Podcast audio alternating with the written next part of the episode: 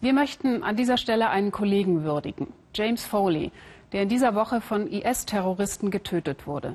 Foley war einer der wenigen Journalisten, die sich noch in die umkämpften Gebiete in Syrien gewagt hatten. Von Menschen wie ihm hängt es ab, wie viel die Welt von solchen Kriegsschauplätzen noch erfährt. Auch wir bekommen für den Weltspiegel immer wieder Bilder und Berichte von mutigen, freiberuflichen Kollegen. Einige von ihnen kannten James Foley, hatten ihn in Syrien getroffen und kommen deshalb hier zu Wort. Vor zwei Jahren sind diese Bilder entstanden. James Foley hat sie aufgenommen. Aleppo, Syrien, Reportage von der Front.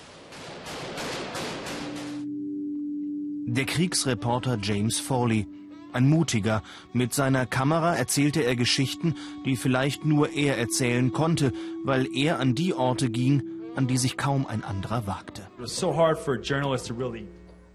Es ist so schwierig für einen Journalisten zu klären, was wirklich passiert. Das ist der Grund, warum du an der Front sein musst.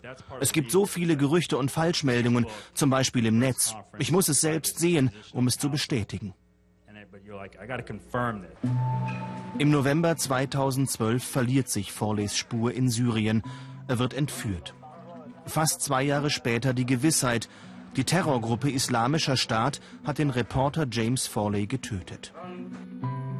Forley kannte das Risiko seines Berufs und er war kein Cowboy, der das Abenteuer suchte. Das sagt der Kriegsreporter Carsten Stormer über seinen Kollegen und Freund James Forley.